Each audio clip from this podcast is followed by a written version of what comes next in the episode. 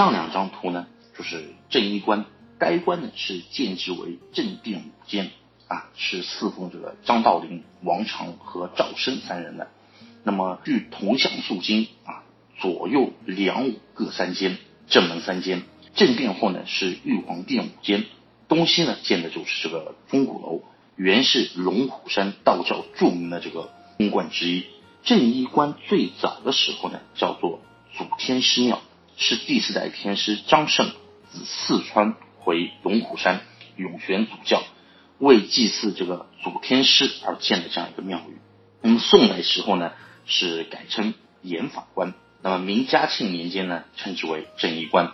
现在的这个正衣关是两千年左右啊，在这个被毁的正衣关原址，这个按照这个宋代的这建筑风格新建起来的，占地呢差不多是六十余亩啊，坐东朝西，南北对称。它主要是包含了这个七星池、正门、仪门、钟鼓楼、圆坛殿啊、从祭殿、祖师殿、玉皇楼、这个丹房、红门、廊庑以及生活用房等等。那么整个建筑群的话呢，是灰瓦白墙啊，古朴典雅，气势雄伟。正衣关呢是龙虎山的这个陆路八大景观之一，气势雄伟，这个仙骨傲然。大家如果是有机会的话呢，也可以去这边去看一下。接下来再给大家来说一说呢，这个就是一个崖墓，鲜水岩的这个悬崖峭壁上面散布着这个数百座距今两千多年的这样一个崖墓。这些洞穴啊，都是大小不一，里面盛放的这种古棺有这种单洞单葬、单洞群葬和连洞群葬这样的。那么现今已经发掘出的这个棺木有三十九具啊，完整的这种人骨架有十六具，像这种各种陶器啊、青瓷器啊、丝麻制品啊、乐器、竹木器啊这种有两百余件，有些还都是一些稀世珍品。那么经过鉴定的话呢，这些。墓葬都是战国早期的这样一个墓葬，仙水岩的这个玄关奇迹啊，是吸引了很多国内外的考古工作者这样一个浓厚的兴趣，也成为了中国民族学、民俗学、文物考古学的这样一个科研基地。那么，像龙虎山的这个这个崖墓，这个是地图悬臂嘛？啊，它这个棺木啊是怎么安放上去的，对吧？这个千百年来都是一个谜。那么龙虎山的这个崖墓呢，也是因为这个棺木，这个是蒙上了一层神秘的色彩，那么产生了很多种种的这个神话传说。有人说呢，这个洞里的东西啊是神仙用这个金丝线吊上去的，也有的说呢，这个是洞里面装的这个是啊无字天书、金银财宝。一千多年前呢，就是宋代理学家啊朱熹啊曾经发出过这个疑问啊，他曾经写过叫做“三曲君叹驾河船”。不知平照几何年？宋人王文潜呢也有诗曾经写过，叫做“昔人乘鹤上天去，不向人间有退禅”。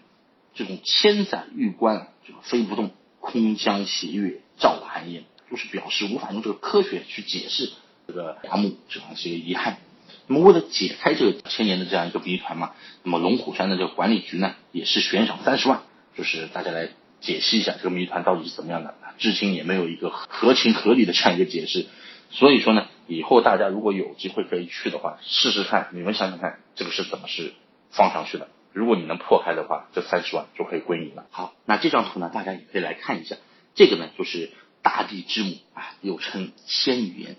仙女岩呢，其实它是一个美称嘛，是仙女献花，思源地，大地之母。对吧啊，也许呢能够猜得出，大家可以根据这张图片能够猜得出啊，它是什么秘密所在的。啊，仙女岩呢其实就是一个庞大的一个岩壁，你很难想象这个会是这种天然形形成的这样的一种岩壁啊。那确实它就是的的确确就是天设地造的啊，没有丝毫人工雕凿的这样一个痕迹。而且呢，在它的前面，大自然还安排了另外一座这个山岩为它这个避风遮雨。防止邪恶力量的这个伤害。那关于它呢，也是有一段非常感人的故事。那么相传的这个仙女园原本是托塔天王女儿银香，她呢就是嫌这个天宫啊啊非常的寂寞，然后呢就偷偷的下到凡尘来，来到这个美丽的龙虎山来游玩。哎，与本地的一个青年叫王宝的呢一见钟情，度过了这个一夜良宵。不想呢一夜情便使这个银香呢怀孕了。没过多久呢，王宝患病去世，银香呢就是非常的悲痛万分嘛。那么怀着这个临产的婴儿来到龙虎山来祭奠丈夫，那么这个事情呢，就是被天王知道了啊，十分恼怒啊，命他立即打掉这个胎儿，然后呢回到天庭里面来。那么银香呢不肯同意，天神呢就换来了这个雷公电母啊，然后呢这个风神血泊一起去袭击这个龙虎山。那么非常可怜啊，这个银香冻得这个是彻骨寒透啊。但是呢，他就是不肯屈服啊，坚持要保护这个胎儿，要留下自己与王宝的这样一个血脉。就在这个雷鸣电闪、风雪交加之中啊，婴儿就这样呱呱落地。那么银香呢，用这种冻僵的双手脱下自己仅有的一件单衣，将儿子呢紧紧的裹住，自己的玉体呢随即化成了一尊岩石，就是我们现在的照片上面所看到的这个仙女。那么迎香伟大的这种母爱呢，也感动了天地。儿子呢茁壮成长啊，有了像山一样的这样体魄，非常强壮。然后呢，他也是这个一年四季都守候在这个母亲身边啊，寸步不离。那么天长日久之后呢，他自己也便化作一座大山，永远为母亲遮风挡雨。如果说大家在这个莲花石附近去看这座山的话，那么它这个轮廓就会像一个五官俱全的一个人像。大家可以想想，这是多么伟大的一种母亲，对吧？多么孝顺的这个儿子。所以说呢，老子《道德经》上面就所说过的嘛，这个玄化之门，是为天地之根。玄表示微妙，物呢就是指的是这个磁性。老子用它来就是象征产生天地万物的这个道。老子认为呢，道就像这个微妙的母体，生殖万物。道就是天地万物的根本，生命从这里开始。面对它，我们就应该充满无限的这样一个。敬意，然后我们再来说一下这个象鼻山。象鼻山不是桂林那个象鼻山，这我们说的是龙虎山的这个象鼻山，它是位于这个泸溪河的这个东侧，与清澈见底的这个河水并驾齐驱，形成了咱们这个龙虎山水陆联游的这个最佳线路。这里一座这个形象逼真、巨大无比的天然石像立于这个山中啊，它这个硕大无比的这个象鼻啊从天而降，深深的扎入这个大地之中。惟妙惟肖啊，非常具有这个灵性，也是非常难得一处的这个丹霞地貌。那么休闲之地，如果你是去看一下的话，它这个其实风景啊是集这种奇险秀美优，就千姿百态的这种造型啊为一体的啊，非常难得，也是非常好看的。那么龙虎山高空栈道呢，就是位于这个象鼻山之上了。那么高空栈道呢，是建在丹霞的这种绝壁之上，把这一错多的这个山峰啊，都给它串联起来了。那么你走在这个栈道上面呢，远山近水都是可以进入眼帘。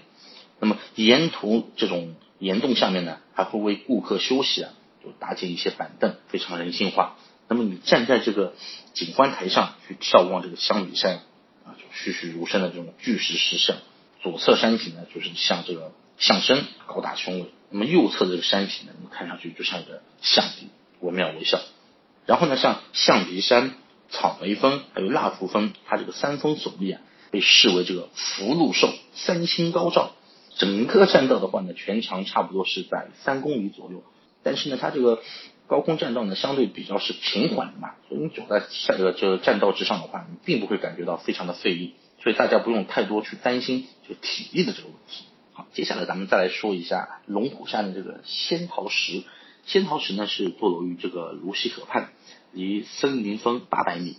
与仙女岩啊隔河相望，属于丹霞地貌，由这个红色的这个沙勒石的岩石构成的。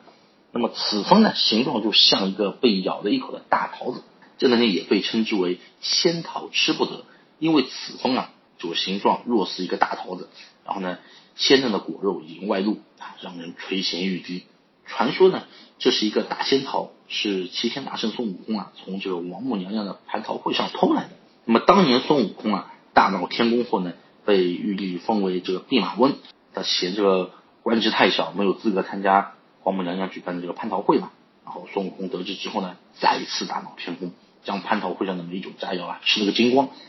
还将吃不完的这个仙桃呢，用袋子装进了满满的一袋。大家是动画片里面啊，或者西游记里面都是看到过的。啊，直径飞往花果山去，他在这个途经龙虎山呃龙虎山上的时候啊，哎，不慎将刚咬了一口的这个仙桃啊给弄掉了，这个就是现在的这个仙桃啊，仙桃上的那个缺口，就是那个猴子当年咬的这个缺口。其实啊，在龙虎山这里还有几个就是不得啊，叫做仙女配不得，尼姑背和尚走不得啊，玉书书不得，莲花采不得，还有是单勺用不得，见石试不得，石鼓敲不得，道堂坐不得，云锦披不得。先给大家来说一说这个呃玉书书不得，此时呢是撞落了一段就是断齿的这个梳子，黄轩与这个。鲁西河冲又被称为玉书书不得，传说呢，它是昆仑山上啊生长了八百年的这个黄杨木精所变的这个玉书，乃是天宫的这个稀世之宝啊。一天清晨呢，宫女在后花园就是拿着这个玉书为皇后娘娘梳头，然后突然草丛中冲出一条蟒蛇，然后宫女呢因为是吓得失手，将这个玉书啊跌落凡间。正好是落在这个泸溪河中，其中呢有一根这个梳齿啊跌断，变成了这个啊书形巨石。又说啊，这个是黄杨木听说这个仙水岩有一位美丽的仙女，所以呢他要特意这个下凡去看一看，故意就变出了一条大蛇去惊吓这个宫女，然后呢自己趁机滚落下凡，为在河边洗浴的这个仙女呢做这个梳妆打扮之用。还有一个呢，叫莲花采不得。那么莲花采不得呢，就是在仙桃石附近，是一丛像莲花一样绽放的这样一个石峰，其形状呢，就是类似于像花瓣朝天的这样一个水中莲，故名叫莲花峰。在莲花峰的旁边啊，还有一只小青蛙，哎，好像是一位忠于职守的这样一个警卫，警惕的注视着岸上的动静啊，护卫着这丛莲花。传说啊。这朵莲花也是来自天空的这个瑶池，为白莲仙女所变。玉帝呢，听说这个白莲仙女下凡与龙虎山青年农民啊，就柳青配婚。所以是大家去有没有发现，很多仙女都喜欢跑到龙虎山跟龙虎山的这个青年 有一腿，对不对？啊，触犯了这个天规，然后呢，派这个太白金星啊下凡来捉拿。那么白莲仙女死也不愿意再回天宫。那么在天兵天将即将要捉到她这个时候呢？他宁愿这个玉碎啊坠入自焚，轰的一声啊，一团烈火化成了这个铭风不动的这样一个水中莲。后人呢就称之为对这个表示这个水中莲是对爱情的这样一个忠贞啊。还有几个呢，像这种什么尼姑背和尚走不得，这个呢跟大家简单说一下，呃，为什么叫尼姑背和尚走不通呢？它其实这个又叫做这个夫妻峰啊，也是传说这个峰呢是对面仙人仙人城的这个尼姑庵中啊。有一位非常美丽的尼姑爱上了和尚，这个就是 我们经常说的啊，师太就从了老衲吧。哎，果然师太从了老衲。那这个两个人呢，就私奔的时候呢，被法身追赶啊。张天师呢，就看到这个两个人是真心相爱的，然后呢，就使出了这个定身法，让他们永远相依相偎在这个地方。还有呢，像这个仙女配不得，还有呢，就是道堂坐不得，云锦披不得，这好几个不得都是非常。美丽的这样一个景点，都是可以去看一看。介绍了龙虎山这么多的景点和有趣的故事之后呢，大家对于道教文化有兴趣的朋友，是不是有了更多的一些了解了呢？那其实啊，道教文化真的是源远流长。虽然大多数的人都是无神论者，但是道教中的一些文化道理还是很值得我们去思考的。在这里呢，也不是说我让大家就准备去信教啊，没有，只不过呢。了解一种文化，对咱们每一个人来说啊，对于人生来说，都会有更多的体会，更多的帮助。所以说呢，龙虎山我觉得是非常值得在疫情之后啊，值得大家去探寻一次的。因为为什么？空气好，山景美，而且有浓厚的这种道教文化，对吧？